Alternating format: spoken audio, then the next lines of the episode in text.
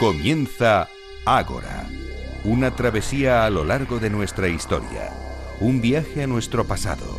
Dirige y presenta David Benito.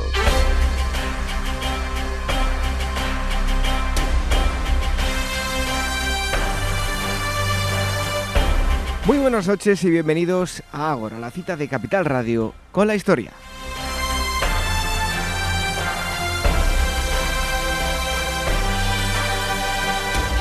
Un día más nos congregamos en este particular Ágora, en este rincón de las ondas y también de los bits dedicado a la historia. Y hoy nos centramos en una época en concreto. Les hablaremos de lo siguiente. En los primeros minutos, si nos lo permiten, los, vamos a hablar de solidaridad. Vamos a aparcar un momento el lado más histórico del programa, pero eh, bueno, somos conscientes de que el tema se sale un poco de la temática del programa, pero quiero contarles algo para pedirles su ayuda. Les quiero pedir que apoyen la campaña que ha comenzado esta semana pasada y que concluye el próximo día 2 de, abril. Es la campaña de, del autismo. Además, muy relacionado con esto, les quiero invitar a una exposición de este servidor que les habla, una exposición que he hecho con mucho cariño, una exposición fotográfica y que se inaugura este próximo 4 de abril en Sevilla. Están todos invitados si quieren acudir a la presentación, a la inauguración, o si quieren eh, acudir cualquier otro día, eh, si no estoy mal informado, va a estar un mes y luego probablemente eh, venga a Madrid a otro sitio, les iremos informando. Pero se inaugura el 4 de abril en Sevilla, en el Hospital Viamed Santa Ángela de, de la Cruz. Se trata de 15 retratos de personas con autismo. Es una exposición hecha con, con mucho cariño y muy entrañable. Así que eh, se, la recomendamos y están todos invitados a, ver esos retratos. En la mm, primera parte del programa relacionado con esto hablaremos con Beatriz García de Autismo España y les voy a contar también las sensaciones a la hora de llevar a cabo este bonito proyecto llamado Smiles. Así que les pedimos que nos ayuden a dar visibilidad al autismo, hagan un gesto por el autismo, como les vamos a pedir dentro de unos minutos. Y después les vamos em, a dar le vamos a dar paso a Alex Claramunt, él es director de Despertaferro Historia Moderna. Nos habla de la Armada española en la era de los descubrimientos. España y Portugal se lanzaron a descubrir nuevos mundos y Alex nos da las claves de todos estos viajes que llevaron a que tuviese lugar la primera globalización. Y en tercer lugar, vamos a tirar de archivo, dado el tema que hemos tocado en primer lugar con eh, Alex Claramunt. Les ofreceremos todos los detalles del meritorio viaje de Magallanes, la primera vuelta al mundo. Y lo hacemos con Luis eh, Moya. De todo esto les hablaremos en esta edición número 275 de Ágora Historia.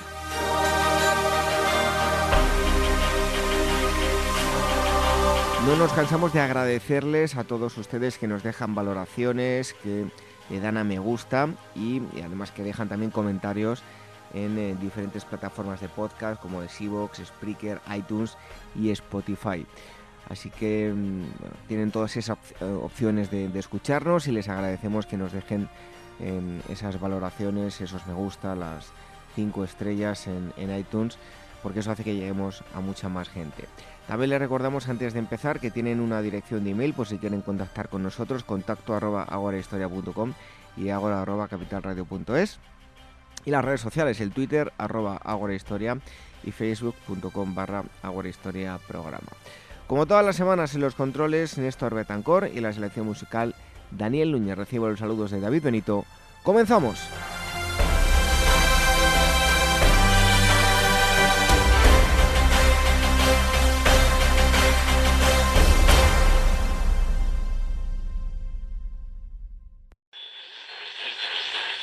Una tarde cualquiera en Capital Radio con Gerardo Ortega. Está el mercado está como el Atleti. Fíjate que y lo digo lo digo de verdad, porque está ahí llega llega minuto pero no, consuma. Pero no consuma, o sea. Tardes de Radio y Bolsa con el mercado abierto. ¿Te vienes?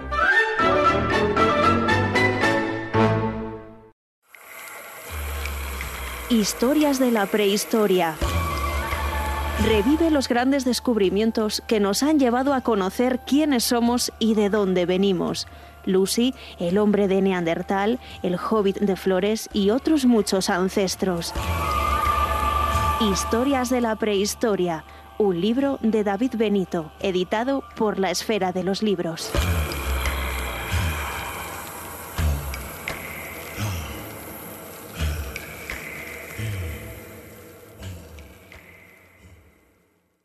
Esto te estás perdiendo si no escuchas a Luis Vicente Muñoz en Capital, La Bolsa y la Vida.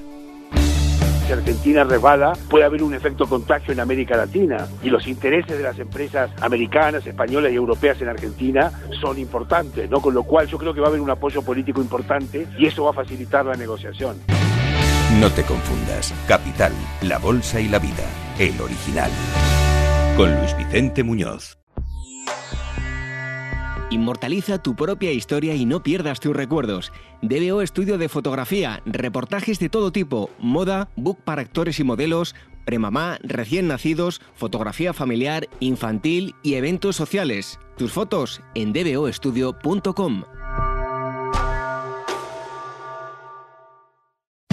A veces se tienen golpes de suerte, no te lo vas a creer. Incluso Honoré de Balzac, el escritor, tuvo uno alucinante, aparte de vender libros. Claro, el tipo acababa de perder a su tío y a la mañana siguiente le dicen que le han dejado todos sus bienes en herencia. Así que ayer por la noche, explicaba Balzac, mi tío y yo pasamos los dos a mejor vida. Uno de los nuestros, de lunes a jueves de 8 a 10 de la noche en Capital Radio.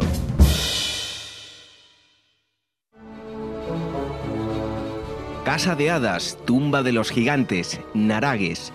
Nombres fabulosos y enigmáticos que hablan del pasado de una isla legendaria. Cerdeña, a los pies del Mediterráneo, cuenta con un increíble patrimonio arqueológico con mezcla de antiguas culturas y paisajes de otras épocas. Es la isla de Cerdeña antes de la historia. Este es el destino que propone Pausanias Viajes Arqueológicos y Culturales para el próximo mes de marzo, entre el 25 y el 31, pasear entre la Edad del Bronce y la Primera Edad de Hierro. Para más información y reservas en info@pausanias.com, en el teléfono 91 355 5522 y en su página web pausanias.com.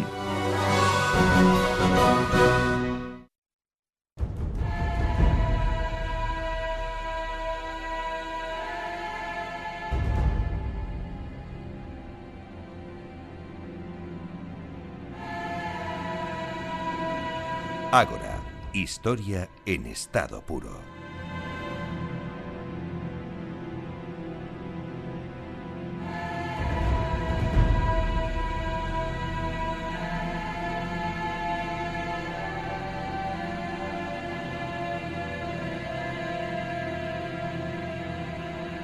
Yo sé que estamos en un programa de, de historia. eh, habitualmente tratamos, nos vamos a tiempos muy remotos, pero hoy os vamos a hablar algo que también tiene su historia, eh, como no, pero es algo más actual y algo sobre lo que os pedimos pues vuestra ayuda y que lo apoyéis de una u, otra forma. Y es todo lo que tiene que ver con el, autismo, un gran desconocido. Eh, bueno, personas con autismo las ha habido a lo largo de, de la historia, seguro que desde eh, tiempos inmemorables como puede ser la prehistoria. Eh, ¿Por qué no?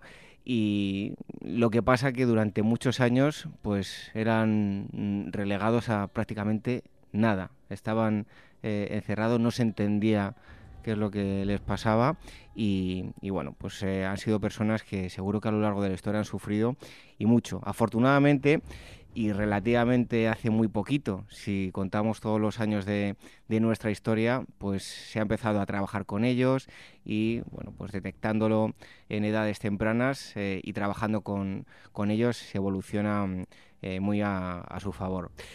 Y por ello tenemos con nosotros a eh, Beatriz García, ella es técnica de comunicación y relaciones institucionales de Autismo España y el eh, próximo día 2 de abril se va a celebrar el Día Internacional del, del Autismo. Eh, Beatriz, muchísimas gracias por estar con nosotros aquí en Aguara Historia. Gracias a vosotros. Bueno, eh, como decía yo, seguro que a lo largo de la historia eh, ha habido mucha gente, muchas personas con autismo a las que directamente se las han cerrado, se las ha uh, aislado y no se les ha hecho ni caso, ¿verdad? Sí, bueno, es un trastorno que podemos decir que es relativamente reciente de, a la hora de identificarlo y conocer sus síntomas y demás. Y bueno, con la campaña que comentabas del Día Mundial de Concienciación sobre el Autismo, precisamente queremos queremos poner el foco en eso. ¿no? En, el año 2007, eh, las Naciones Unidas instauraron esta fecha, el 2 de abril, como Día Mundial de Concienciación sobre el Autismo, con un poco, pues, con el objetivo de, poner de relieve esa necesidad de contribuir, pues, entre todos, a mejorar la calidad de vida de las personas con, autismo, lo que solemos llamar trastorno del espectro del autismo, y para que puedan llevar, en la medida de sus posibilidades, una vida plena, que formen parte de, la sociedad y también ayudar entre todos, pues, a promover una imagen real y sobre todo positiva ¿no? de las personas con autismo y también de sus familias para poder visibilizar al colectivo y no solo estas dificultades o necesidades que puedan tener, sino también el talento y las capacidades que tienen, que son muchas.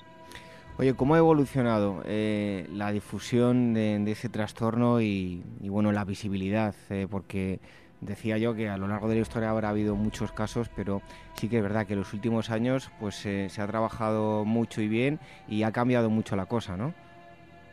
Sí, es que desde la Confederación Autismo España pues intentamos intentamos eso, ¿no? promover esa imagen positiva y real de las personas con autismo y durante todo el año es verdad que trabajamos y promovemos campañas de concienciación pues en todos los ámbitos que puedan afectar a, la vida del colectivo.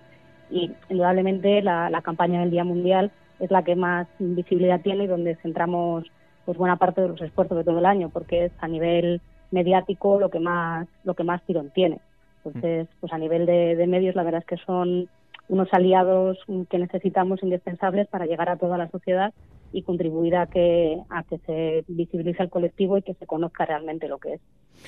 Bueno, eh, este año la campaña que habéis eh, realizado, eh, sobre todo mucho color, alegría, ¿por qué habéis hecho esta campaña? Sí, esta, bueno, es una campaña que promueve Autismo Europa a la que se suma el movimiento asociativo del autismo en España. Entonces, lo que pretende esta campaña, que tiene como lema Yo Infinito Autismo, una dinámica nueva para el autismo, es precisamente eso, promover un, acercamiento al trastorno desde una mirada diferente, positiva y, respetuosa con la diversidad, ¿no? que, se entienda que todos tenemos cabida en, la sociedad y que todos tenemos que mostrar nuestro compromiso para, contribuir a, a crear una sociedad pues más inclusiva para las personas con autismo, comprometida con ellos para que puedan formar parte de, la sociedad en igualdad de condiciones con el resto de las personas. Hoy, hoy en día que tanta eh, fuerza tienen las redes sociales, el poder de la comunicación, eh, para apoyar esta causa, eh, ¿qué es lo que habéis propuesto? Pues mira, lo que se ha propuesto es hacer un gesto ¿no? por, el, por el autismo. Hemos lanzado un, un vídeo en el que participa la actriz Nadia de Santiago junto a su hermano Adri, y es un vídeo en el que nadie aparece acompañada pues de personas con TEA, de familiares y también de, profesionales y lo que hace es una llamada a la acción, ¿no? A que toda lo que comentaba antes, a que toda la sociedad se sume a esta campaña realizando un, gesto viral, podríamos decir. Es una cosa muy sencilla, se trata de hacer una foto un vídeo haciendo el gesto de infinito, nosotros proponemos con las manos, pero puede hacerse de la manera más creativa que cada uno quiera y subirlo a sus perfiles de redes sociales eh, junto al hashtag Día Mundial Autismo. Es una manera pues de visibilizar que la sociedad se compromete en un día tan señalado como este, como el 2 de abril, pues con, con las personas con autismo y su familia. Bueno, pues si lo buscáis en, Instagram, en Twitter, bueno, en las redes sociales lo vais a encontrar. Busquéis Autismo España y con ese hashtag que nos acaba de decir Beatriz y podéis eh, contribuir para una mayor visibilidad, visibilidad del autismo. Em, bueno, y ahora te contaré yo mi experiencia, pero antes te quiero hacer eh, mi pregunta. ¿Es el autismo un gran desconocido? Porque, eh, por lo menos para mí, hasta que no lo he conocido en primera persona y a fondo, no he sabido exactamente lo que es. Tenemos una imagen, pero un tanto equivocada, ¿no? Sí, sí, yo creo que es un gran desconocido. Es verdad que desde hace unos años eh, yo creo que la sociedad ha tomado más conciencia, desde el movimiento asociativo trabajamos mucho para darlo a conocer, pero es verdad que todavía queda camino. Hay muchos mitos, muchas falsas creencias en torno al autismo, pues que si solo se manifiesta en niños, cuando en realidad es un trastorno que acompaña a la persona a de toda su vida no es una enfermedad, es un trastorno, entonces no, no se cura, aunque sí que se puede ayudar a las personas pues con, con tratamientos y con los profesionales que, que trabajan con ellos. Hay, hay todavía mucho por hacer. Es verdad que cada vez hay más concienciación social y se nota, pero todavía hay que, hay que erradicar ciertos mitos y ciertas falsas creencias, sí. Bueno, hace unos meses desde mm, Autismo España eh, editasteis una, una guía para bueno, mm, indicarles a los medios de comunicación cómo debían tratar el, autismo en, los, los, medios de comunicación. Y mm, ahí me viene una frase a la, de, una em, serie, un culebrón de esto de cuando yo era pequeño, que se llamaba Los ricos también lloran, y digo yo que mm, las personas con TEA también sonríen, que es un mito que las personas no puedan sonreír, ¿no? Eso es, o que no se comunican, o que les gustan estar solas. El, el manual al que hacía referencia son una serie de recomendaciones ¿no? que, lanzamos a los medios de comunicación pues para que se hablara con propiedad de lo que era el, el autismo, que muchas veces no se, no se hace, no, no tanto por una mala práctica, sino por a lo mejor falta de conocimiento, ¿no? Entonces, una de esas, efectivamente, una de esas afirmaciones, pues es que la gente, las personas que tienen autismo, pues no sonríen o no se comunican. Lo que pasa es que ni todas se comunican de la misma manera. Hay personas que no tienen lenguaje verbal, pero utilizan otras formas de, de comunicación. No es que no les, que les guste estar solas, sino que necesitan una serie de, de apoyos para relacionarse mejor con el entorno y con las personas pero sí, efectivamente, como tú decías, también sonríen y también son felices. Bueno, eh, muchas veces hablamos y se dice personas con TEA y personas normales. Debemos olvidar eso, ¿no? Personas con TEA y personas sin TEA. Efectivamente, personas mm, que tienen un trastorno o que lo presentan, pero en ningún caso dejan de ser normales porque tengan una discapacidad. todo el mundo tiene cabida en la sociedad independientemente de su condición. Entonces, por eso tampoco nos gusta que se emplee simplemente autista, sino que primero es la persona y luego es la condición. Entonces, es una persona con autismo, una persona con, con TEA. Bueno, pues de, de, eso de que estamos hablando, de, el simple hecho de que ellos sonrieran, salió un, un bonito proyecto en el que pues me estuvimos hablando con, Autismo España, mi persona, y, ha salido pues un proyecto de eh, muchos niños, niñas, adultos eh, a los que le hemos hecho una foto sonriendo. Se va a hacer una, exposición que se va a inaugurar el día 4 mm, de abril en Sevilla y esperemos que, esté en otros muchos sitios más adelante. Y, bueno, tú que la conoces de primera mano, Beatriz, me gustaría que, que les hables a los oyentes de ella. Pues sí, yo he tenido la oportunidad de, participar contigo en muchas de esas sesiones y la verdad es que ha sido un auténtico gusto. Es una exposición que se va a llamar Smiles, Sonrisas PEA, y pretende efectivamente visibilizar lo que tú decías, ¿no? Pues a través de, esos retratos en blanco y negro de, personas con TEA, de 15 en total, pues transmitir la realidad de esas personas a través de su sonrisa, ¿no? Y promover al mismo tiempo una imagen positiva de, del colectivo y del trastorno. Es una exposición que se va a inaugurar, como decías, el próximo 4 de, abril, un poco en el marco de la celebración del Día Mundial, y de momento va a estar en, el Hospital Viamed, Santa Ángela de la Cruz, que está en Sevilla, que es un, hospital que tiene una unidad de autismo muy importante y esperamos que pueda tener más recorrido o bien en otros hospitales del grupo Viamed con el que hemos hecho este acuerdo o en algún otro espacio expositivo. Pues vea, yo te quería, eh, no sé si comparte la, tiene la misma opinión que yo, pero para mí, desde luego, los padres de todos estos niños son unos auténticos eh, héroes. Eh, muchas veces, y cuando hemos estado haciendo las fotos, uno se da cuenta de que tiene en casa a, niños que no tienen TEA y muchas veces nos quejamos de vicio y todas estas personas sí que tienen un verdadero problema y además lo encaran con una sonrisa y con, mucha alegría. Eh, debíamos darnos cuenta más a menudo de todo esto, ¿no? Sí, o sea, es cierto que, se pasa por muchas dificultades, depende también de pues de, de, cada persona, de los apoyos que haya recibido, de cuando ha tenido el diagnóstico, pero es cierto que cuando te encuentras con un caso difícil, pues ayudas a, a relativizar. Pero sí que es verdad que las familias, más que héroes, lo que, lo que nos gusta poner de manifiesto es que se necesitan muchos apoyos para ellas, porque la familia es el, pilar fundamental de, la persona con TEA, alrededor del que gira su, su vida. Y es cierto que, hacen falta muchos más apoyos y recursos, pues como desde el servicio de respiro familiar y muchas otras cosas para que para que estas familias pues realmente tengan tengan apoyo. Bueno, pues de aquí vamos a, hacer, a dar un pequeño tirón de orejas porque eh, no siempre los centros tienen la, ayuda que, necesiten y en ocasiones, bueno, pues andan un poco apurados, ¿no? Sí, sí hace falta eh, muchos, muchos más recursos, muchos más recursos a todos los niveles y bueno, al final es algo, como hemos comentado antes, en el que todos estamos, eh, todos estamos implicados, pues las administraciones públicas, todos los agentes sociales, yo creo que todos, todos podemos aportar para, para conseguir mejorar la calidad de vida de las personas con autismo y sus familias, que es, el fin último de, Autismo España.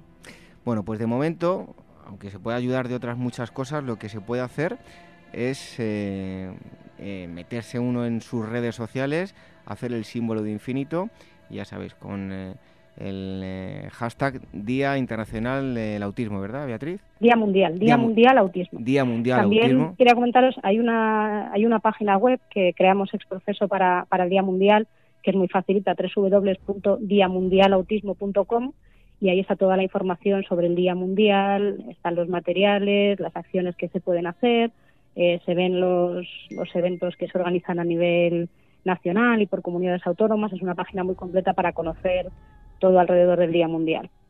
Pues ahí tenéis una página web y os pedimos vuestra colaboración, que sabemos que todos los que escuchan Agora Historia son personas muy, muy solidarias, así que ojalá colaboréis eh, todos vosotros y os esperamos también. Em, bueno, eh, antes de nada, Beatriz, que se me olvidaba los actos del día 2 en Madrid, eh, cuéntanos.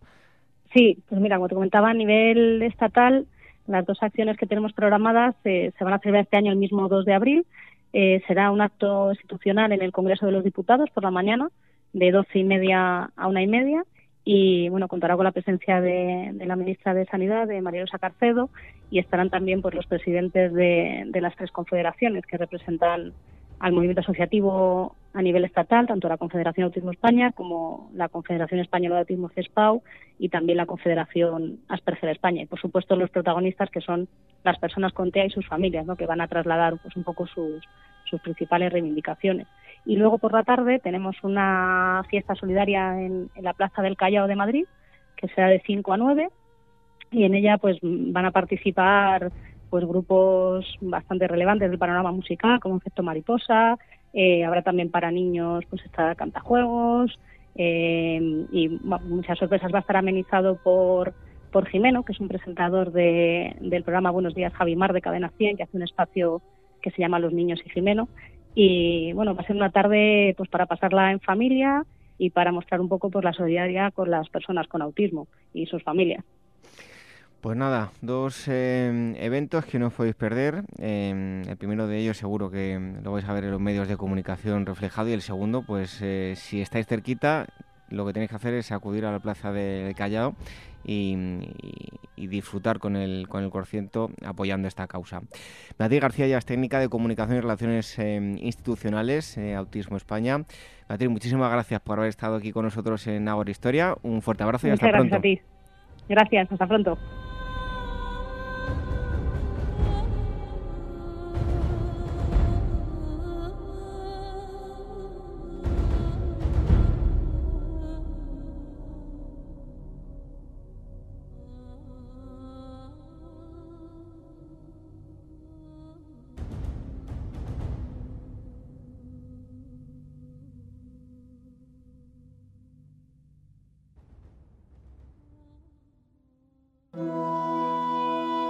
Mes Despertaferro Contemporánea nos sumerge en la Revolución Cubana, el episodio más relevante que ha vivido el país en el último siglo, que causó la caída de la dictadura de Batista y la transición de Cuba hacia el socialismo bajo el liderazgo de Fidel Castro.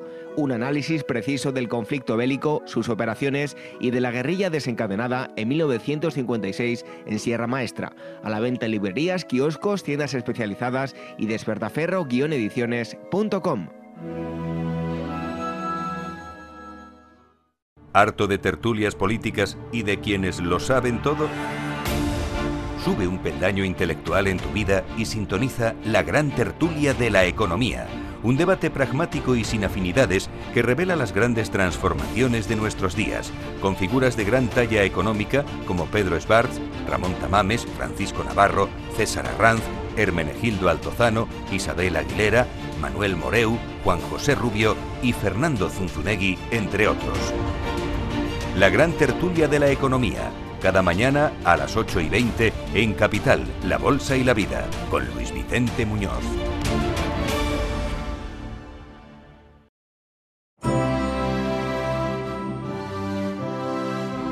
¿Eres actor o modelo y necesitas un book profesional o simplemente quieres tener unas fotos de estudio? En DBO Estudio de Fotografía hacen tus sesiones a medida. Toda la información en dboestudio.com.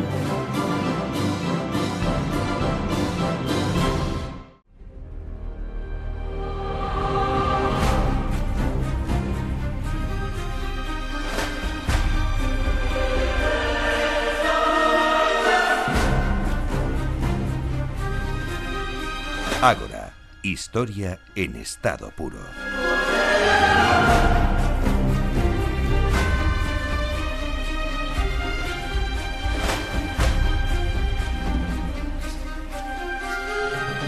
Vamos a viajar ahora un momento mm, esplendoroso de la historia de España, de, sobre todo de España y Portugal. Principalmente se echaron eh, a la mar y eh, se realizaron una serie de, de descubrimientos que desde luego iban a marcar un antes y un después en la mm, ya no solo en la historia de España, sino eh, a nivel mundial, descubriendo nuevos mundos. La Armada Española, la- el segundo volumen, es el especial eh, número 18 de la revista Despertaferro y está con nosotros el, director de Despertaferro mm, Historia Moderna, que él es eh, Alex Claramunt. Alex, muchísimas gracias por estar aquí un día más con nosotros. Hola, muy buenas, un placer. Oye, como decía yo en la presentación, la era de los descubrimientos, eh, un momento crucial en la historia, porque, eh, bueno, de alguna forma da paso a esa primera globalización, ¿verdad?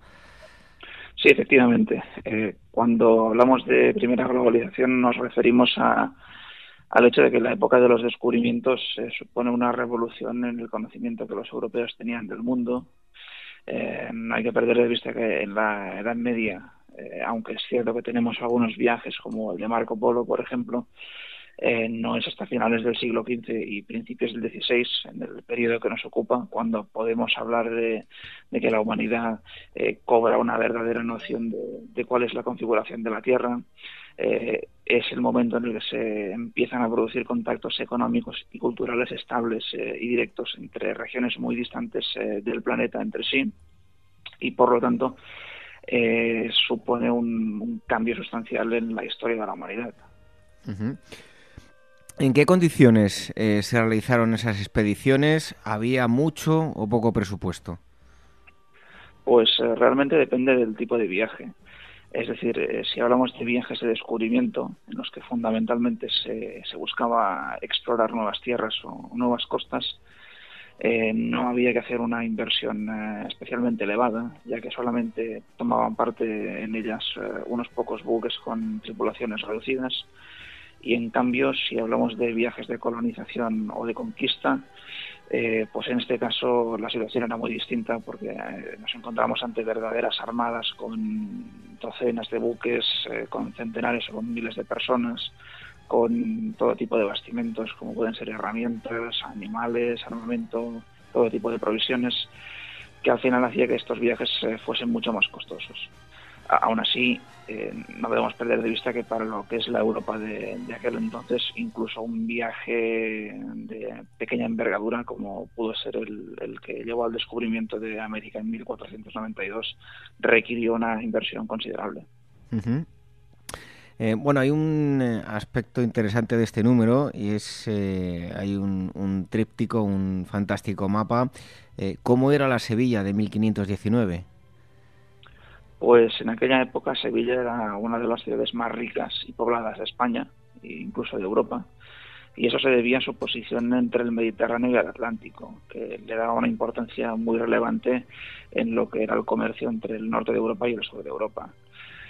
Eh, por esta razón, en la Sevilla de 1519 había comunidades mercantiles de, muy diversos países, de Portugal, de, de Flandes, de distintos puntos de Alemania, de Italia, o puede ser Génova o Venecia, y esto es lo que explica que fuese Sevilla, eh, por la presencia de ese capital, el lugar ideal donde cristalizar un proyecto como el de la Armada del Maluco, de Hernando de Magallanes, y al mismo tiempo también lo era por la tradición marinera de la propia ciudad. Es decir, eh, Sevilla fue eh, la base original de la flota de galeras de la Corona de Castilla. Eh, en esa época ya no lo era, pero a pesar de todo seguía contando con una comunidad de artesanos y de especialistas muy numerosa para poner a, a punto todo tipo de buques. Bueno, comentar que este tríptico, es el, el mapa, se ha realizado por una ocasión especial, ¿verdad? Sí, efectivamente. Eh, forma parte de, los actos de conmemoración del quinto centenario del inicio de esa primera circunnavegación del mundo y eh, animo a todo aquel que pueda que, a que lo contente porque realmente eh, está realizado con mucho detallismo, con la consulta de fuentes de la época y, es realmente impresionante. Alex, ¿qué razones, pues digamos de orden intelectual, técnico y económico hicieron posible esta globalización de la que estamos hablando y varias preguntas según una misma, ¿no? ¿Por qué en ese preciso momento y no antes y por qué Europa? Pues eh, hay que tener en cuenta para responder a esa pregunta eh, el contexto de la época, el contexto científico y cultural del Renacimiento. Esto, por un lado, lleva al redescubrimiento de, de muchas naciones que no habían desaparecido durante la época medieval, pero sí habían caído en cierto desuso o, restringidas a, pequeños grupos intelectuales, como puede ser eh, notablemente la geografía tolemaica, y al mismo tiempo cómo estos conocimientos eh, imbricaron con, el, con toda la ciencia y la tecnología de origen árabe, que precisamente llegan a Europa a través de la península ibérica, y no es casualidad en este sentido que sea en España o en Portugal y no en otro punto donde se reúnan las condiciones necesarias. Y al mismo tiempo eh, hablamos de un clima de un clima político del que empiezan a desarrollarse los estados modernos con el fortalecimiento de las monarquías y eso lleva efectivamente a, la necesidad de buscar nuevos mercados, de encontrar eh, fuentes donde conseguir eh, metales preciosos, por citar el elemento más importante, oro y plata. Eh, y esa es la razón que lleva a las coronas de Castilla y Portugal en el siglo XV a hacer esa expansión hacia la costa africana y posteriormente a, seguir eh, explorando en busca de nuevas tierras. Bueno, Alex, tanta expedición y descubrimientos, eh, el reparto luego iba a cristalizar en el Tratado de, Tordesillas. De hecho, bueno, ahí tenemos, pues, porque en unos lugares se habla español, en otros eh, portugués, un, reparto no muy equitativo, ¿no? Bueno, la, gracia del Tratado de Tordesillas es que, a pesar de que eh, era un acuerdo destinado a satisfacer a ambas partes, y precisamente por eso contó con la mediación de la Iglesia Católica, que al mismo tiempo eh, daba validez legal a, las respectivas reclamaciones, en realidad eh, quedó en suspenso, quedó muy entre, muy entre comillas, porque eh, nunca se llegó a fijar realmente en dónde estaba la, línea divisoria entre las zonas de influencia. Eh, teóricamente se encontraba a 370 leguas al oeste de Cabo Verde, pero nunca se reunió la, armada conjunta que debía navegar hasta ese punto concreto y, fijar, el, fijar el punto. Y eso se tradujo eh, no solamente en el hecho de que hubiera dudas en el, en el Atlántico, eh, sino que fuese aún más complejo el caso del Pacífico, porque aunque la raya se trazase en el Atlántico, la esfericidad de la Tierra lo que provocaba era que siguiese eh, al otro lado del mundo en una noción que se conoce como antimeridiano, pero que por las eh, dudas que existían en torno a las dimensiones de la Tierra, en torno a la circunferencia en cuanto a, en cuanto a kilómetros, era prácticamente imposible siquiera una, una vaga aproximación. Y eso es lo que explica todos los conflictos entre las coronas de Castilla y Portugal que van a darse sobre todo ya en el 16 y en el Pacífico por la posesión de las Islas de las Especias. Bueno, otro aspecto también muy interesante eh, es, bueno, en aquel momento, si hablamos de ciencia, se puso esa maquinaria, esa en marcha la ciencia cristiana, la musulmana y la hebrea, y concretamente, eh, entre otros muchos campos, la cartografía iba a salir altamente beneficiada, ¿verdad? Sí, efectivamente. En el aspecto cartográfico y también en el astronómico, eh, la fusión de nociones cristianas, eh, básicamente de origen greco-latino, como, puede ser la citada geografía tolemaica con eh, conocimientos y nociones de, musulmanes y de judíos, eh, fue lo que propició esa revolución en muchos sentidos. En el ámbito cartográfico se hace evidente la, la comparativa entre los mapas medievales, que eran mapas abstractos, mapas muy figurativos, eh, y los mapas modernos, empezando por las cartas de navegación, que eran mapas que buscaban no ya un simbolismo o, una vaga percepción de la realidad, sino algo mucho más concreto, algo técnico que permitiese a, quienes los poseyeran eh, guiarse por los océanos o por los mares. Y al mismo tiempo también en el ámbito de la navegación eh, se incorporan instrumentos de origen árabe como el astrolabio, como la brújula, que resultan indispensables para la navegación de altura, es decir, la, navegación en la que los marinos no pueden ver costa, por lo tanto deben guiarse por las estrellas. Eh, bueno, ¿qué podemos destacar de las naves de exploración, las carabelas, las naos? ¿Qué podríamos destacar? pues eh, lo, básico y lo que ayuda a comprender por qué fueron los, eh, los buques que permitieron esos descubrimientos es que eran el fruto de, la síntesis de varios siglos de, contactos entre las técnicas de construcción naval del Mediterráneo y las del norte de Europa. Y es por eso que confluyen precisamente en las costas de Portugal y, de Andalucía. En términos técnicos, eh, mezclaban ambos elementos, por eso tenían velas latinas. Eh, pero al mismo tiempo también tenían eh, el característico timón de Godaste o timón axial de los buques del norte de Europa. Eh, eran naves rápidas, puesto que tenían tres mástiles con mucho velamen.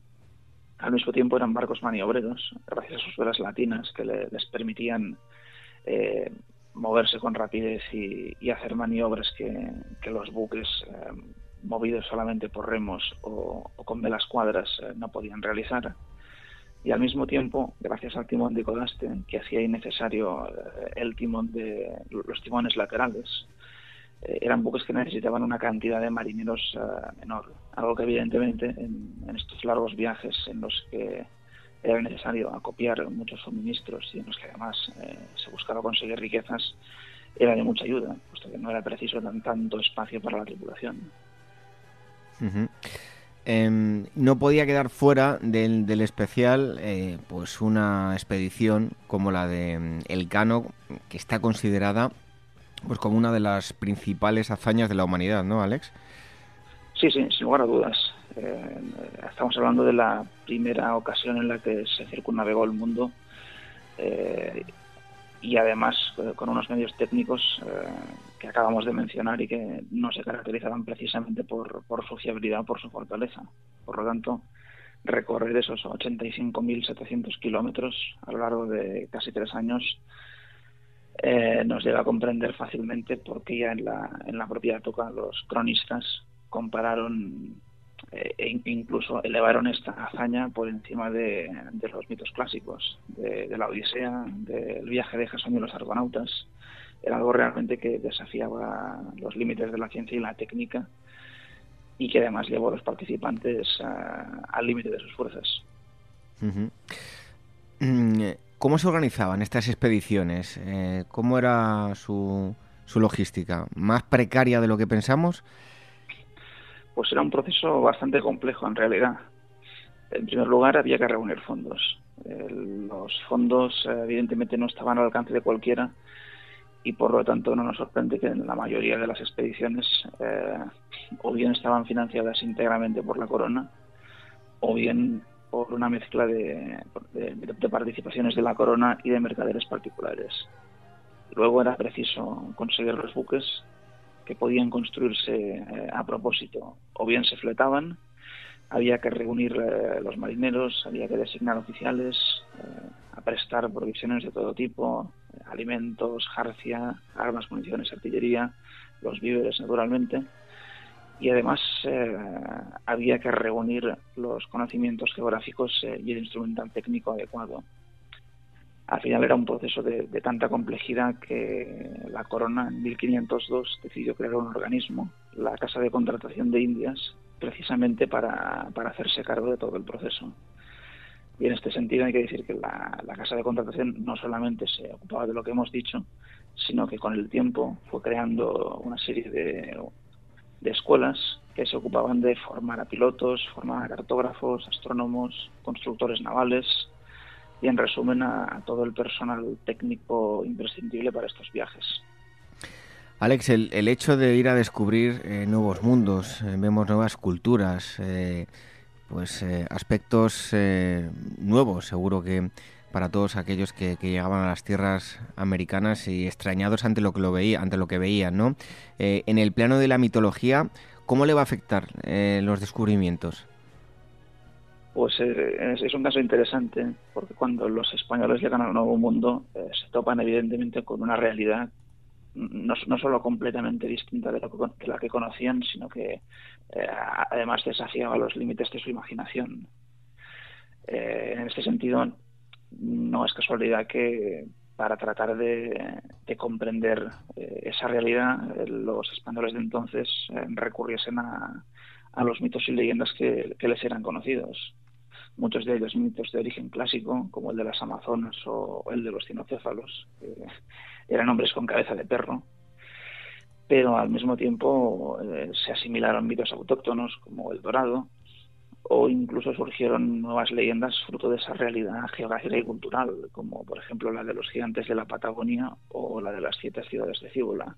Eh, leyendas que además en muchos casos alimentaron la imaginación de otros europeos y motivaron más viajes en búsqueda de riquezas si ya de por sí el, el hecho de estar en, el, en una embarcación eh, no era una vida eh, nada fácil, eh, ¿cómo era el, el, día, día a día allí, tanto la vida y, la muerte a bordo? Pues era ciertamente complicado.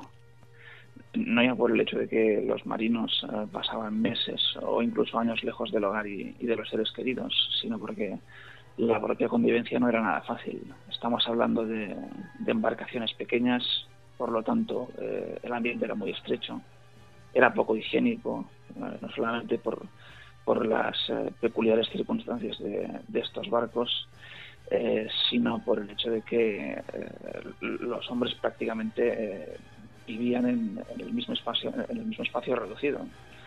Toda la alimentación no era la más óptima se consumían pocos alimentos frescos y por lo tanto eh, los organismos eh, se veían debilitados eh, progresivamente ante enfermedades como el escorbuto, como las fibras tropicales. luego están también los peligros derivados de la propia meteorología, frío extremo en las áreas polares, tempestades, y no hay que perder de vista la propia moral de la tripulación, que, que podía verse afectada por todo ello. Es decir, podían producirse episodios de violencia, eh, no solamente eh, puntuales, sino incluso a gran escala y con organización. Ah, hablamos de los motines que podían saldarse con muertes, con ejecuciones. Eh, los hombres podían, los culpables podían ser abandonados en, en latitudes desiertas. a fin de cuentas, era una vida complicada y, no es casual que, estos hombres eh, recibiesen gratificaciones económicas importantes en el momento de embarcarse. Además, Acres, eh, las gentes que se embarcaban, bueno, pues había que, habría que mirar eh, el pasado de cada uno de ellos. Tampoco eso facilitaba la, convivencia por su pasado, ¿no? Sí, efectivamente. Un, caso interesante es el de la propia Armada de Magallanes en el que no se encontró suficiente gente eh, autóctona, digamos, de suficientes castellanos para tripularla. Eh, y por eso se tuvo que embarcar extranjeros, eh, personas procedentes de, Italia, de Francia, de Alemania, personajes de puntos distintos que lo que hacían al fin y al cabo era crear una mezcla todavía más promiscua. Y precisamente, ¿qué es lo que ocurrió, lo que conocemos como la tragedia del estrecho de, Magallanes? Eh, cuéntanos qué, sucedió, Alex. Pues este episodio, eh, este episodio poco conocido, eh, era fruto de, un plan de la monarquía hispánica, un plan muy ambicioso y, y muy meticuloso al mismo tiempo, que consistía en colonizar y fortificar el estrecho de Magallanes eh, con el objetivo de impedir que los piratas ingleses o de otras nacionalidades, eh, fundamentalmente holandeses y franceses, entrasen en el Pacífico y pudiesen atacar las costas de Perú o incluso las Filipinas. la cuestión es que este plan iba más allá de lo, técnicamente posible en la época. Es decir, estamos hablando de, crear ciudades eh, en una latitud extrema, a, miles de kilómetros de cualquier asentamiento conocido, eh, de alimentar a centenares de personas en esa, a esas grandes distancias y por todo ello no es, casualidad que, ya de entrada hubiese problemas, eh, tormentas, eh, la acción de moluscos que provocó algunos naufragios, el eh, camino del destino. Al final solamente 338 colonos con un barco llegaron a, la zona del estrecho y allí, aunque trataron de, colonizarlo, se fundaron dos poblaciones, incluso se, empezó a, construir unas precarias fortificaciones pero la, se impuso la naturaleza y al cabo de, al cabo de dos años eh, habían muerto la práctica totalidad de, los colonos. Y solamente conocemos el destino de la colonia porque un superviviente fue rescatado en el último momento por precisamente piratas ingleses que en esta ocasión lo recogieron y gracias a que pudo escaparse en las costas de Chile eh, sabemos cuáles, eh, cuáles fueron los, destinos de, los desafortunados colonos. Ya por último, Alex, pedirte que nos hagas un balance ¿no? de toda esta época de, los descubrimientos.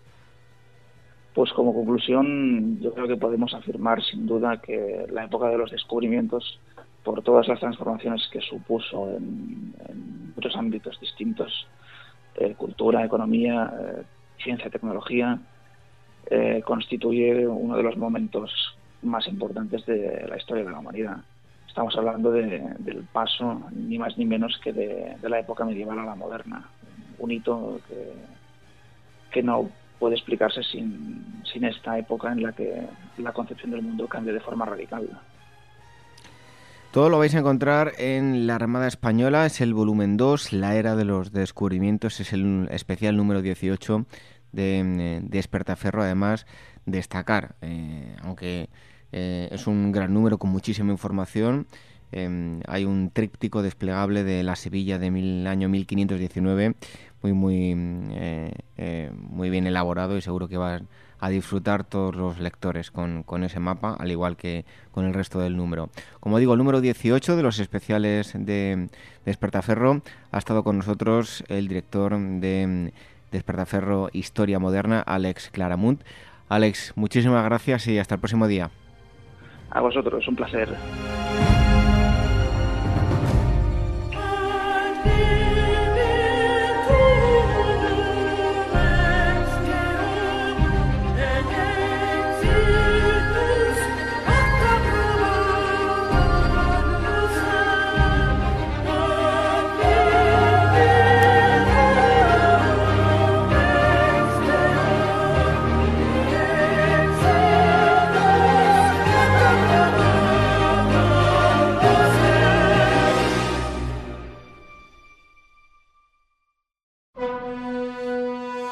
Este mes, Despertaferro antiguo y medieval vuelve a la figura del rey Epiro en Pirro, el ocaso de un aventurero. En este número se retoma su biografía a partir de su viaje a Sicilia en el año 278 a.C. y recorremos los últimos años de su vida siendo coronado rey de Macedonia hasta su accidentada muerte en el asedio de la ciudad de Argos. A la venta en librerías, kioscos, tiendas especializadas y despertaferro-ediciones.com.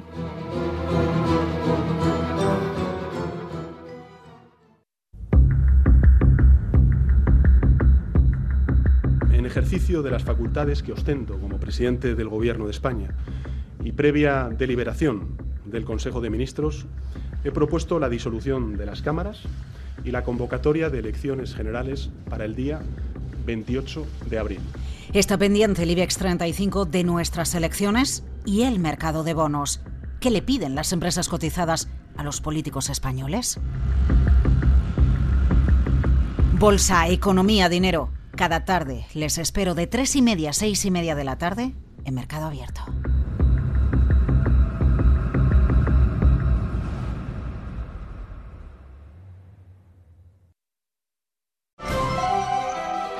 La llegada al mundo de un hijo o hija es algo único e irrepetible. Inmortaliza sus primeros días con fotografías y una estética muy cuidada. En DBO Estudio de Fotografía os harán un reportaje inolvidable, un tesoro para los padres y para los hijos. Toda la información en dboestudio.com.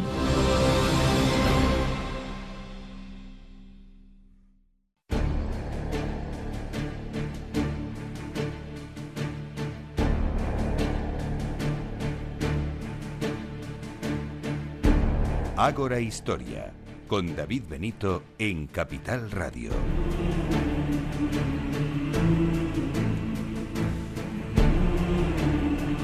La música no podía ser otra, la música de Evangelis, esa película 1492, y lo que vamos a hacer es eh, echarnos a la mar pero mm, a nivel literario. ¿Por qué? Porque tengo aquí conmigo un libro que se llama La flota de las especias, Magallanes y el Cano, la epopeya de la primera vuelta al mundo.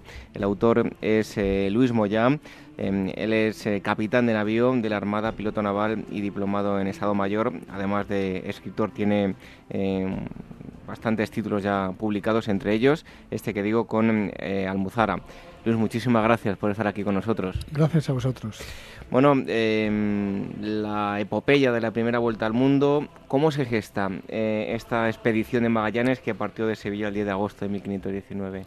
Bueno, pues la, gestación es, la, es el puente que se tiende en dos intereses. Por una parte, del rey de España, Carlos I, recién llegado de Flandes, eh, se encuentra con que necesita dinero, necesita mucho dinero para poder ser nombrado emperador y a pesar del dinero que consigue de las Cortes de Castilla, de Aragón y, y del propio Flandes, le hace falta más cuando se junta con el otro interés, que es el de un navegante portugués repudiado por su rey, que aparece en Castilla mm, pensando que su idea puede ser del interés de, este rey, del rey Carlos I de España.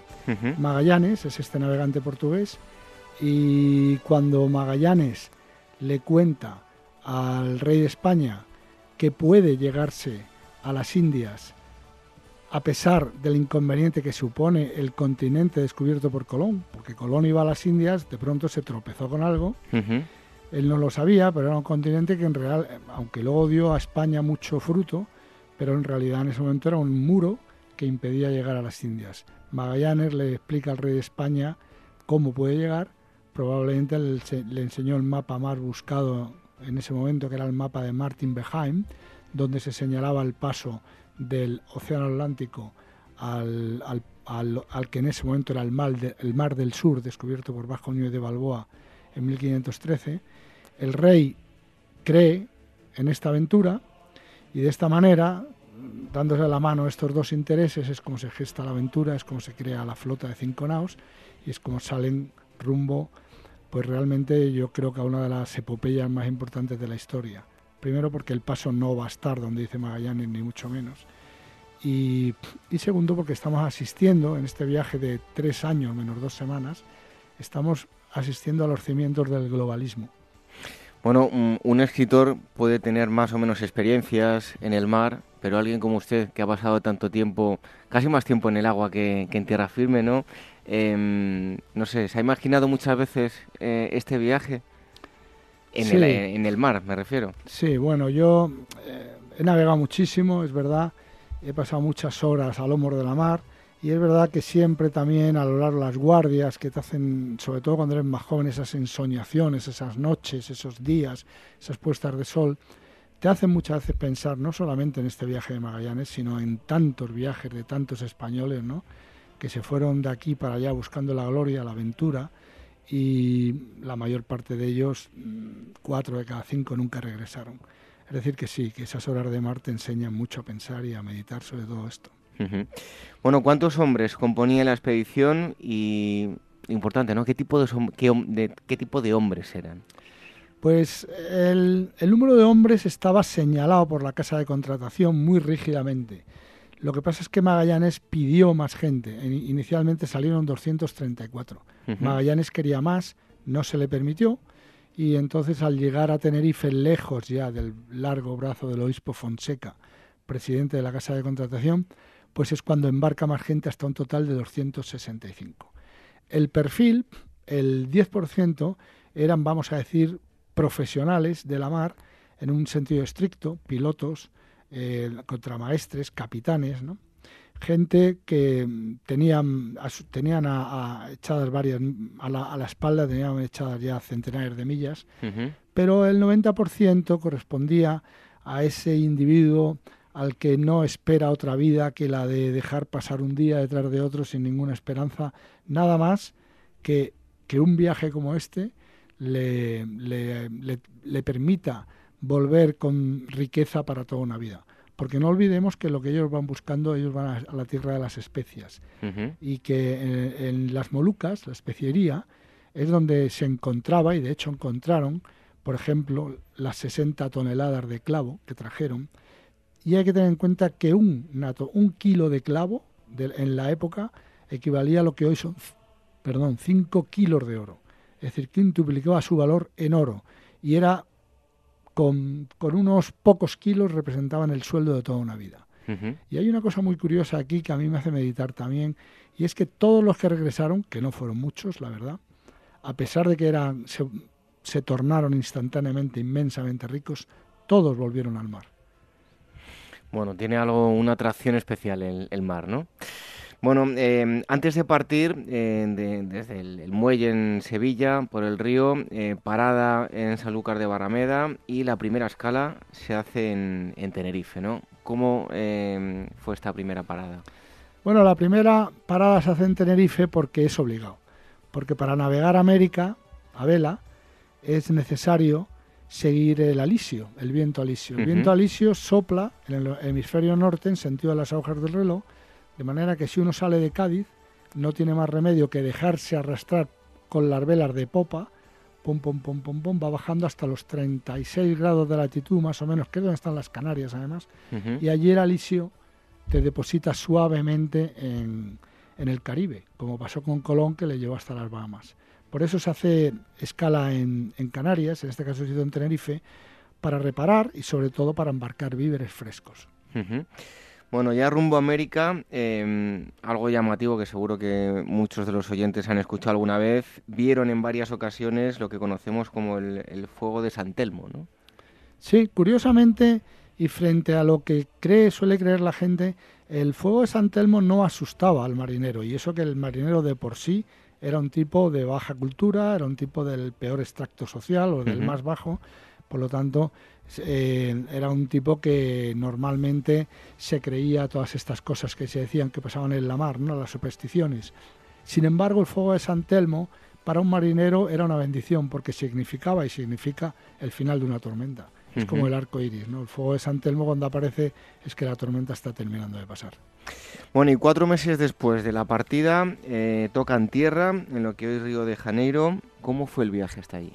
Bueno, el viaje hasta allí la verdad es que fue un, fue un quebradero de cabeza, porque en Tenerife Magallanes es consciente de, que existe un contubernio contra él por parte de los capitanes castellanos, que no quieren ser mandados por un comandante portugués. Y él sabe de este contubernio y entonces eh, no quiere confiar el rumbo a los capitanes castellanos. Y entonces, desde que salen de, de Tenerife hasta que llegan a Río de Janeiro, los capitanes le están asediando constantemente para que le diga por dónde van a ir, porque se puede ir de tres maneras distintas. Y él no, no lo quiere decir. Y no lo quiere decir porque sabe que desde que, desde que ha salido de Sanlúcar, el rey Manuel I de Portugal ha enviado a todas sus naves a buscarlo para destruirlo.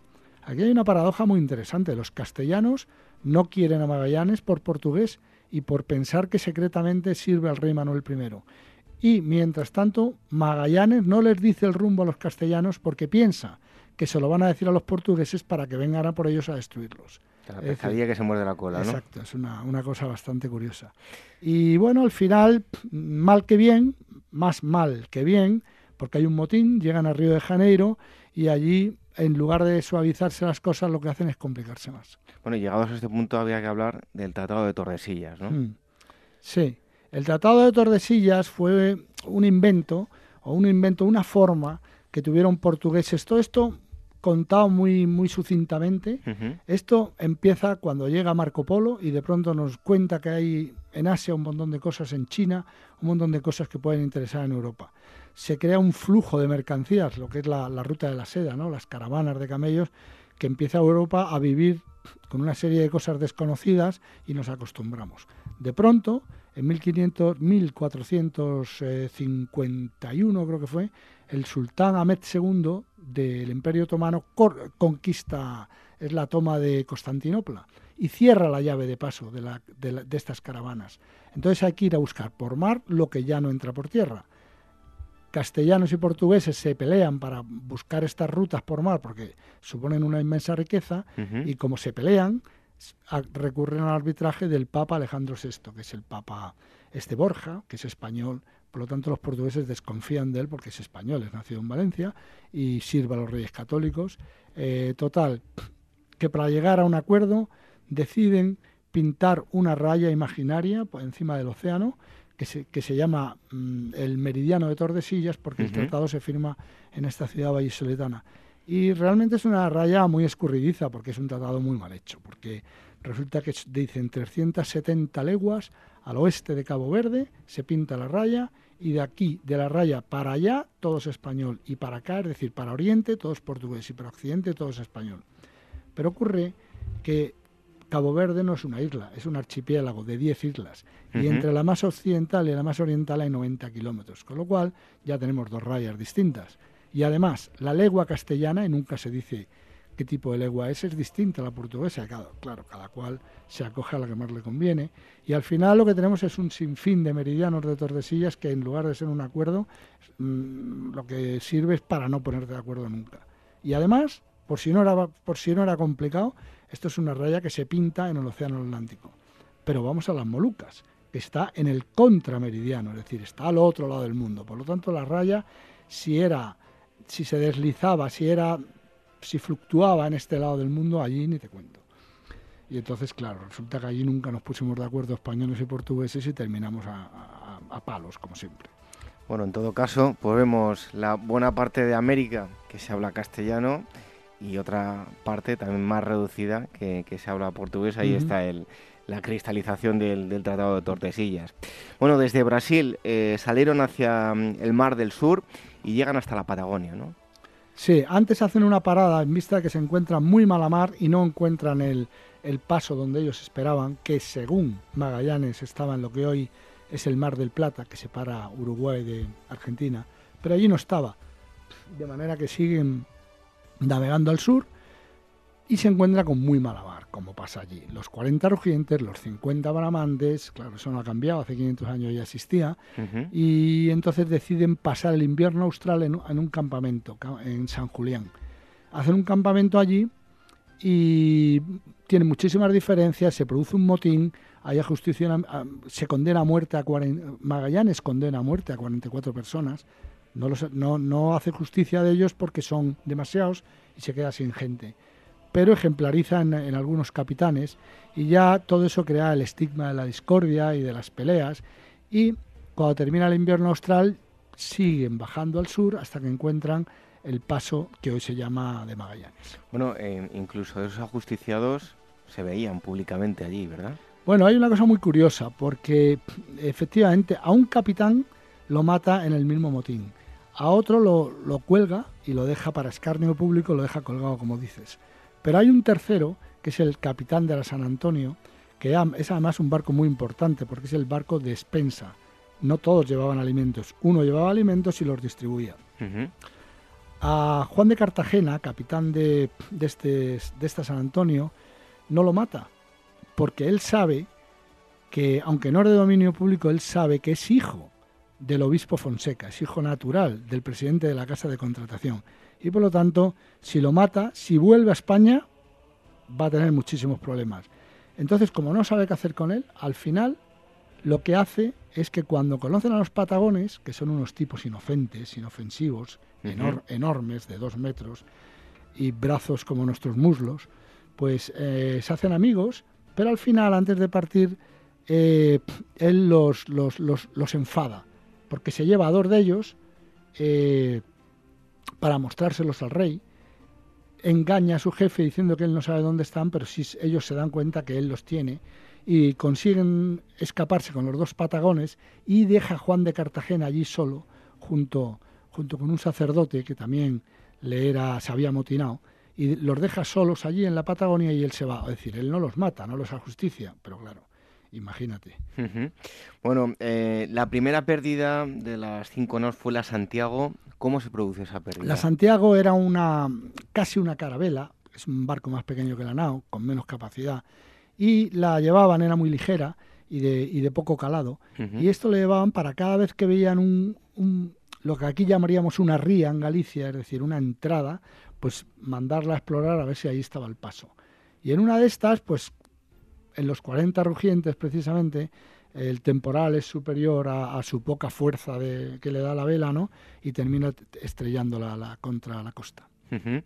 Em, pero antes de la partida de, San Julián iba a haber otro imprevisto, que es la deserción de la San Antonio. Mm. Eh, bueno, ¿Cómo ocurre este acontecimiento? Bueno, en realidad ocurre después de San Julián. De San Julián eh, salen las cuatro, ya se ha perdido la Santiago, y justo las cuatro llegan y empiezan a buscar en los canales, lo que hoy conocemos como los canales patagónicos.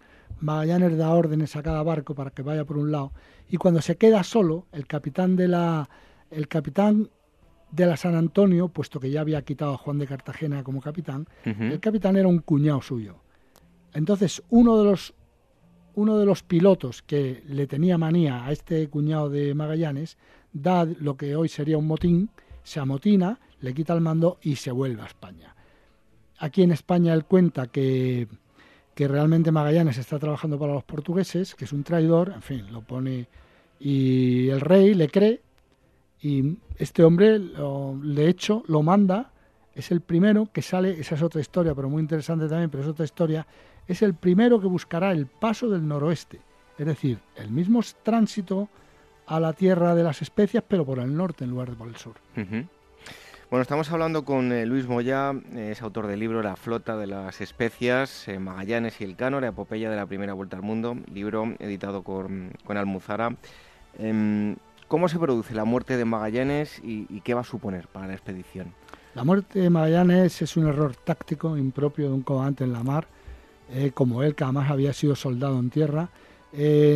cuando llegan a la tierra las especias, se, quedan, se queda tan maravillado de todo lo que está embarcando que se pone en manos de Al-Mansur, que es el cacique local. Este Al-Mansur le, dice le muestra su preocupación porque en una isla vecina hay uno que está constantemente retándole. Esta isla hoy es Cebú. Y Magallanes eh, se deja convencer para ir allí y hacer una expedición de castigo. Lo que pasa es que el cacique de esta isla, que entonces se llamaba Mactán, eh, bueno, se sigue llamando Mactanla, es la capital la que cambia el nombre, que se llama Silapulapu, porque era el nombre del cacique. Este hombre, yo desde luego lo tengo por una persona muy inteligente. Lo que hace es que convence a Magallanes y dice, mira, ya sé que venís a pelear con nosotros, pero nosotros tenemos unas, unas costumbres, yo te pido que las respetes. Y es que nosotros no podemos pelear hasta después de acabar nuestros rezos, después de acabar una serie de ejaculatorias que, bueno, bueno, está bien, cuando queráis. A las 4 de la mañana habremos terminado y va para allá. Bueno, la cosa es que a las 4 de la mañana es la marea baja. De manera que las naos quedan tan lejos de tierra que no llegan con las bombardas para apoyar el ataque. Y los botes en los que desembarcan los arcabuces y, las, y, la, y la, la munición de pequeño calibre tampoco llegan a tierra. Por lo tanto, al final van a combatir con sus propias armas de mano, el verso, que era un arma que tenía muy poquito alcance, 20 hombres contra 400 indios. Y claro, eh, son los indios los que vencen y los que matan a, Magallanes. Y eh, en ese sentido, una vez muerto Magallanes, entra eh, en escena Espinosa. ¿Quién era Espinosa y qué papel va a jugar tras la muerte de Magallanes? Espinosa, la verdad es que es un personaje que lo hace muy bien. Espinosa durante todo el viaje lo hace muy bien. Antes de Espinosa entra otro portugués al que terminan quitándole el mando de la expedición porque por, por corrupto y, finalmente quedan dos, que son Espinosa y Juan Sebastián Elcano. Y quedan dos naos también. Cada uno queda al mando de cada una de las naos. Las dos naos se cargan de clavo. Y cuando salen de la isla de Tidore, que es donde han cargado, que es una de las cinco islas de las especias, eh, la, nao de la Concepción, que es la nao de, Espinosa, hace agua y, y, no puede seguir. De manera que sigue solamente el Cano, que decide dar la vuelta a la Tierra en lugar de volver por donde ha venido, desafiando, porque es territorio portugués, él vuelve rodeando el que entonces se llamaba Cabo de las Tormentas, que hoy es el Cabo de Buena Esperanza, una navegación que verdaderamente tiene un mérito tremendo. Y incluso tiene que entrar en la isla de Cabo Verde portuguesa porque no tienen nada para comer y se están muriendo. Intentan engañar, los engañan a los de Cabo Verde y consiguen llegar 18 a, pero a, a Sanlúcar. Pero Espinosa, que queda en, la otra, en el otro barco, cuando arregla sus averías, un tío que no es marino, porque Espinosa era el alguacil, no es marino, decide volver también, pero haciendo el viaje de vuelta. Y entonces, de vuelta de, de las Islas Molucas a Panamá, que era donde querían llegar, ¿eh? resulta que no es el, el, el, el alisio del Pacífico, no es como el del Atlántico. Y se tropiezan con una muralla que no les deja pasar. Tardaremos los españoles 50 años en descubrir que ahí hay una corriente de Kuroshio que no deja pasar a las naves si no maniobras al sur bastantes millas para poder pasar. Él no lo sabía, no puede pasar, vuelve otra vez a Tidore, allí le están esperando los portugueses, y de los 54 hombres que van con él, solo sobreviven tres, que son el propio Espinosa, un tipo que es genial, que tiene una historia apasionante, que es Ginés de Mafra, y un artillero alemán que muere finalmente cuando pisa territorio español. Bueno, en este caso, con, con el Cano, ¿cómo se produce el, ese viaje de, de regreso por, por, esa ruta que, que, nos comentaba y cómo se produce la llegada? Bueno, el viaje de regreso es bastante, es, es, es apoteósico porque mmm, no pueden tocar tierra porque por ahí está lleno de está lleno de avanzadas portuguesas y no uh -huh. tienen que ir más allá de las 20 millas, que es más o menos lo que viene a ser la distancia del horizonte para que no les vean. Pero llega un momento que están tan desesperados que van a tierra a buscar fruta, a buscar algo que comer y hay una nave portuguesa. De manera que salen a uña de caballo, pero in, in, entienden que esta nave portuguesa va a dar la alerta, de manera que siguen para España. Se van comiendo ya las velas, se van comiendo el cuero, se van comiendo la cabullería. Una rata se pagaba a un ducado, un ducado de oro, uh -huh. que era lo que ganaba un artesano en dos meses.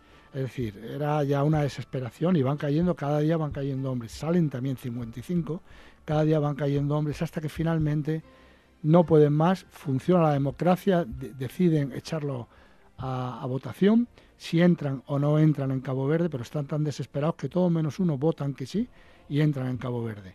Allí, mientras los portugueses reaccionan, quiénes son estos, qué hacen, les cuentan una historia de que han tenido un problema, que, es, que vienen de América, y mientras se lo creen, no se lo creen, consiguen algo de comida, y cuando ya van a prenderlos, salen a uña de caballo, les persiguen los portugueses, pero consiguen escapar.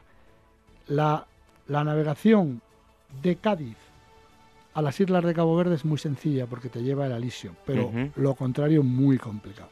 Tienen que ir al norte, coger, coger viento, coger barlovento, que es lo que llamamos, y ya cuando han cogido suficiente barlovento, tirar para Cádiz. Pero eso en condiciones de una muerte cada día, porque no tienen de qué alimentarse. Es decir, es épico. Bueno, y el balance del, del viaje, eh, ¿qué podemos hacer? Bueno, en cuanto a descubrimientos, mira, pues lo primero, quizá lo más llamativo, aunque ya sabíamos que la Tierra era redonda, no todos los marineros, que como digo, eran muy supersticiosos y no todos uh -huh. estaban convencidos, pero se demuestra de una manera práctica, ¿no? De hecho, lo primero que le dice el Cano a Carlos I cuando va a entrevistarse con él en la audiencia, eh, Majestad, hemos conseguido dar la vuelta a toda la redondez de la Tierra. Esta es una frase muy bonita.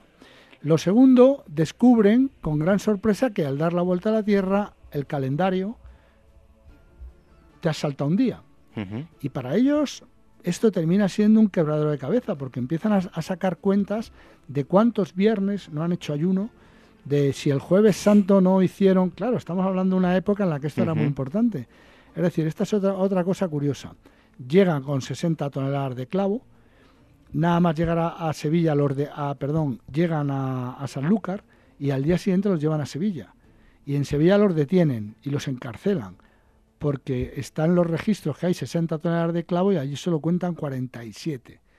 Nadie se para a pensar que la, la, la flor del clavo fresca, verde, pesa bastante más que seca. ¿eh? Y entonces por ahí, hasta que se dan cuenta, pues la verdad es que lo pasan bastante mal. A partir de ahí, todos cobran sus lo pactado con la corona, se hacen inmensamente ricos y, Juan Sebastián Elcano principalmente, porque además de las riquezas que recibe, recibe también además una pensión de, de, 500, de 500 ducados al año, que no está nada mal para la época, y con eso puede alimentar a sus dos mujeres, entre comillas, puesto que no estaba casado con ninguna y de cada una de ellas tenía un hijo, pero en eso en la época estaba mal visto. Esto lo hemos sabido leyendo libros de historia después. Bueno, hablaba de la Tierra Redonda. Yo recuerdo en, en clase, yo he estudiado geografía e historia y eh, aunque puede parecer sorprendente, en uno de los recuadritos del libro de geografía todavía se habla de una asociación que sigue diciendo que la Tierra es plana. O sea que hay gente para todo en este mundo. ¿eh? Bueno, em, y ya em, esto es el balance del viaje, ¿no? Pero para terminar, em, con el paso del tiempo, hoy en día leemos los textos, intentamos eh, recrear, como este libro que tiene usted, el, viaje. ¿Qué supone, eh, ya viéndolo con, con, nuestros ojos, ¿no? ¿Qué supone este viaje para España y para el mundo? Pues mira, yo la comparación que hago, porque pues puesto que hay gente que compara la llegada a América de Cristóbal Colón con la llegada de la llegada a la luna de Armstrong y Buzz Aldrin, hay gente que hace esta no hace este este paralelismo. Yo establecería entonces otro paralelismo en el sentido de que el litoral andaluz de entonces era el Cabo Cañaveral de hoy. Es decir, esto es una expedición que sale a ver si llegan allí, que no saben lo que se van a encontrar. Se van a encontrar además con un océano Pacífico varias veces más grande de lo que ellos pensaban. Es como, es como esas sondas que se lanzaron a finales de los años 70, los años 80, las Pioneer, las Voyager, todas aquellas que iban un poco al cosmos a explorar, a llevar un mensaje de paz y de buena voluntad. Pues es un poco lo que han hecho estos hombres. Porque, salían y no sabían si iban a volver a entrar. Bueno, en realidad estas sondas todavía están por ahí, porque son sondas interestelares, han alcanzado la velocidad de escape del sistema solar y como no tienen rozamiento durarán toda la vida y teóricamente hay algunas que llevan unos mensajes muy curiosos para posibles eh, civilizaciones que llegaran, que encontraran. Pero un poco pasa con estos, estos no sabían lo que se iban a encontrar. El cano, una de las cosas más sorprendentes que cuenta el rey, que le pide varias veces que se lo cuente, es que ha descubierto eh, hombres con, el pelo hasta el suelo, hombres calvos, mujeres guapas, mujeres feas, mujeres eh, sensuales, mujeres en, que se ofrecen a cualquier hombre que conocen, mujeres que no las pueden ni mirar. En fin, ha ido, ha ido descubriendo una categoría de seres humanos que aquí en, España no se, no se tenía noticias de ella. Estamos hablando de Asia, claro. Es la primera vez. Y, entonces, pues es un poco lo mismo, ¿no? No sabían con quién se iban a encontrar, ¿no? Y no sabían qué letras iban a escribir. Eh, en definitiva, yo creo que el titular sería eso, ¿no? Que, eso, que sería el Cabo Cañaveral, eh, Sanlúcar, Cádiz, Huelva, serían entonces el Cabo Cañaveral de hoy. Bueno, seguro que los próximos días, el año que viene, eh, en breve se va a cumplir esa efeméride, pues va a haber un sinfín de celebraciones. Hace poco hemos visto un acuerdo que ha firmado el gobierno con Televisión Española también. Y si quieren rememorar el viaje, pues lo que tienen que hacer es acudir a este libro, La flota de las especias, Magallanes y el Cano, la epopeya de la primera vuelta al mundo. El autor ha estado con nosotros, Luis Moya, y está editado por Almuzara. Luis Moya, muchísimas gracias por haber estado aquí en Agora Historia. Muchas gracias a vosotros.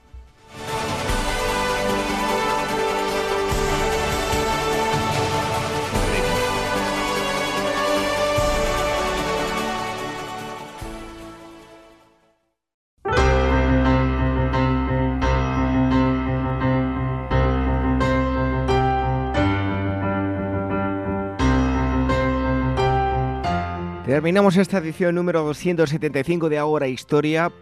Hoy en los primeros minutos les hemos robado un poquito de eh, historia, les hemos hablado de solidaridad. Les pedimos que apoyen esa campaña del eh, el día 2 de, abril y además también les quiero invitar a la exposición que este servidor em, va a inaugurar este próximo 4 de abril en Sevilla en el Hospital Viamed Santa Ángela de la Cruz. Son 15 retratos de personas con autismo, todas ellas sonriendo. Hemos querido eh, echar por tierra ese mito de que las personas autistas no sonríen. Sonríen y mucho, además lo van a poder comprobar en estos 15 mm, retratos, que vuelvo a repetir, una experiencia inolvidable y que me ha marcado profundamente porque mm, personas con, con autismo nos pueden llegar a dar un cariño con un simple gesto, una simple mirada, eh, no sé, muy especial. Les invito a que, a que visiten la exposición y a que me muestren sus eh, sensaciones al ver los, retratos.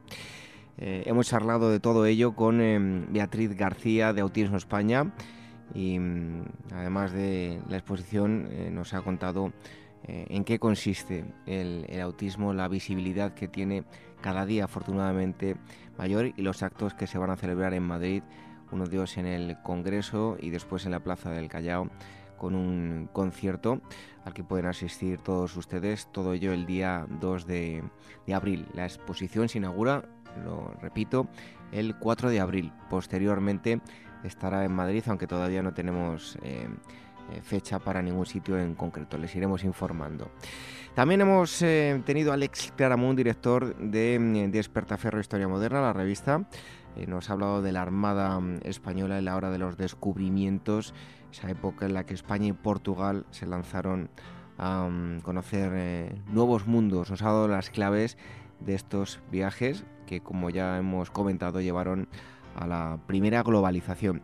Y en tercer lugar, y dado el tema que habíamos tratado, hemos recuperado una entrevista de archivo para mm, volver a tratar el eh, meritorio viaje de Magallanes, la primera vuelta al mundo, lo hemos hecho con eh, el militar eh, Luis Moya.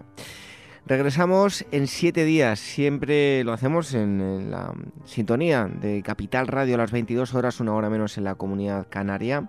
También nos pueden escuchar a través de Radio Sapiens todos los domingos y cuando ustedes quieran a la carta a través de los eh, podcasts en iVoox, en iTunes, en Spotify y en Spreaker. Volvemos a repetir que les damos las gracias a todos ustedes que se molestan en dejarnos comentarios y les pedimos siempre por favor con educación, comentarios y valoraciones en todas las plataformas de podcast. Las redes sociales, el Twitter arroba agorahistoria y facebook.com barra agorahistoria programa. Y si quieren contactar con nosotros, tienes dos direcciones de email, agora capitalradio.es y contacto arroba agorahistoria.com. Nos marchamos con una frase de Thomas eh, Fuller, predicador y escritor humorístico británico. Dice así, la riqueza se consigue con dolor, se conserva con preocupación y se pierde con pesadumbre. Buenas noches, hasta el próximo sábado. Sean felices.